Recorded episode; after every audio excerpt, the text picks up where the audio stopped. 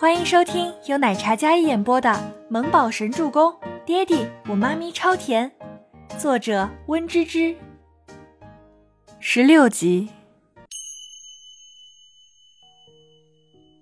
只见车门打开，一只陈亮的黑色皮鞋伸出，踩在红毯上。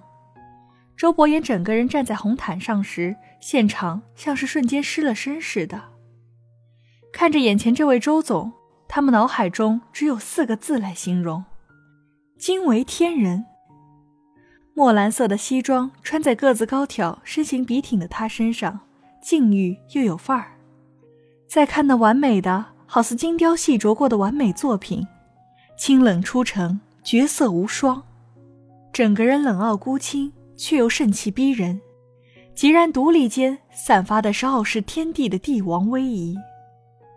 其中一位小花班的老师看到周伯言的时候，除了惊艳，便是意外。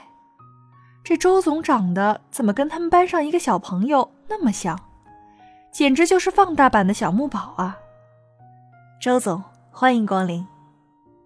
园长率先回过神来，欢迎道。接着，幼儿园的老师们都跟着欢迎起来。周伯言只是微微颔首，然后往幼儿园里走去。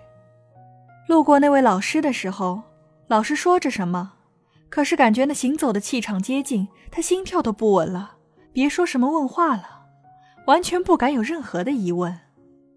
尼木舟才四岁，虽然智商过人，但还是逃不过来幼儿园上学的现实问题。奈何他心智早熟，总是喜欢一个人研究一些什么好玩的智商题，长得又白净帅气。在班级里可是出了名的招女孩子喜欢，凭样貌帅气赢得女孩的喜欢，然后凭聪明才智赢得男孩子的崇拜。小花班在他的带领下是全幼儿园最有秩序、最优秀的班级。尼木舟趴在窗户上看着窗外的景色，忽然他瞥见门口走进来一位高大帅气的男子，那张脸他再熟悉不过了。尼木舟那淡然的小脸，突然黑眸睁大，兴奋、激动又害怕，在这短短的几秒完全展现出来。小家伙再次心跳加速，他赶忙回到座位上，然后拿出一个小口罩给自己戴上。他得知妈咪已经跟他爹地接触过了，妈咪失忆，小妈咪似乎很讨厌这个爹地，他是妈咪阵营的，所以不能让爹地发现了他的存在。谁让他们父子俩长了一张一模一样的脸呢？要是待会儿早操的时候出去集合，被爹地认出来了，那那那会很麻烦的。小木宝将口罩戴起来，戴好口罩之后，只露出那一双圆溜溜的、干净清澈的大眼睛。周周，你怎么啦？一位小朋友见他戴起了口罩，不免过来关心。没事，我有点咳嗽，不知道是不是感冒了。我怕传染给你们，所以我就戴了一个口罩。尼木舟戴着小口罩说道：“哦，那你要好好休息哦。”小朋友关心道。这个时候，老师走进来了。小宝贝们，我们要排队洗手手，然后准备吃早饭啦。说着，那位老师走到尼木舟面前蹲下。周周，你怎么啦？老师，我前两天吃花生过敏住院，还有些难受，有点咳嗽。我怕对别的小朋友不好，我就自己准备了一个口罩。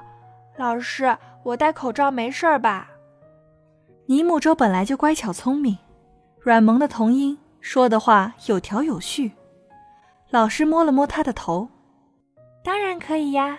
走吧，我们洗手吃早饭了哟。说着，老师牵起了尼木舟的小手，去排队洗手。周伯言是孤儿院出身的人，为了回报孤儿院的养育之恩，他投资赞助建学校，让孤儿院的所有孩子们都可以得到教育的机会。而欢乐童心幼儿园，则是他赞助的第一所幼儿园。今天抽空过来视察。当初倪清欢让尼木舟来这里上学。是因为这里的贫困户可以申请低额入学，特别困难的家庭可以申请免除学费，而且这里的师资力量、教学环境，并不比那些优秀的学校差。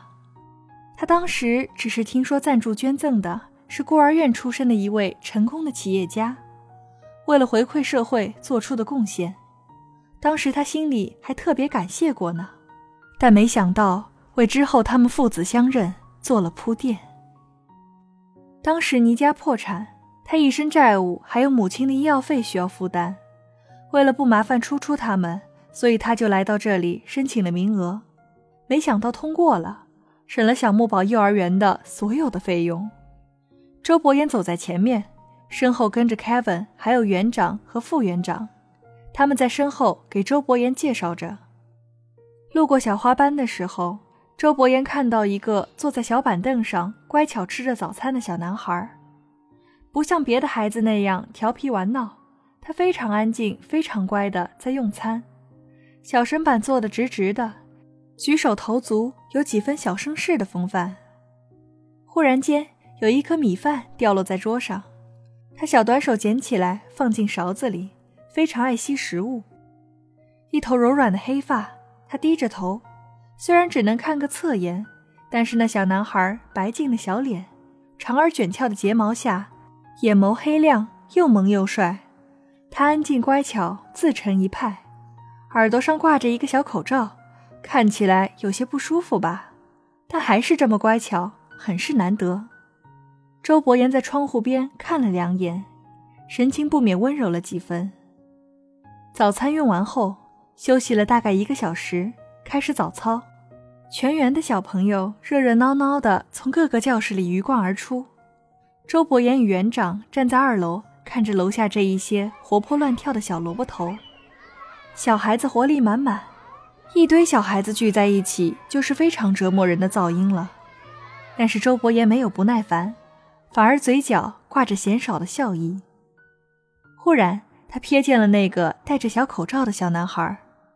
刚才没仔细看，这个小家伙身上穿的是一件 T 恤，上面写的字是“我妈咪是宇宙无敌小仙女”。尼木周来到操场，他戴着口罩，周围都是蹦蹦跳跳的小朋友，而他单手插兜，环顾四周，并没有找到想看的爹地。但忽然，前方一抹黑色的身影引起了他的注意，他微微仰头，明亮的眼瞳看着二楼走廊。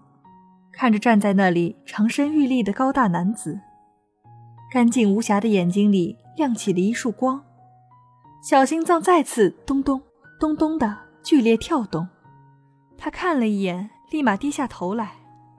果然，他爹地跟他一样帅，但是他很害怕被看到。为了避免自己太出众、太突出，小家伙一改往日的乖巧睿智的模样。蹦蹦跳跳的，像个小兔子一样。周伯言真想错了，天下孩子一般闹腾。看着下面那个蹦蹦跳跳、跟小朋友们嬉闹的小家伙，不免宠溺的摇了摇头。或许是因为孤儿出身的缘故，周伯言对于这些孩子有着格外的耐心。小朋友做完早操后，尼木舟在最后面排队进教室。周伯言下来的时候。视线不自觉地被那个“我妈咪是宇宙无敌小仙女”几个大字吸引。很简单的 T 恤，看起来这孩子也不是优渥的出身，可是与生俱来的优雅素质却极其优秀。因为有些近视，但是没有戴眼镜，所以远处看到小木宝的时候并没有多清晰。越走近越好奇，小家伙口罩摘下来时那张小脸到底是怎样的。尼木舟看见周伯言长腿迈来，小家伙面上不动声色，但是内心还是很慌的。圆圆的大眼睛，目光有些闪烁。周伯言似乎是朝着他走过来的，那皮鞋踩在路上，发出沉闷的脚步声，一下一下敲进小木宝的心里。小家伙总是沉着冷静的气场，在一瞬间有些不得劲儿了。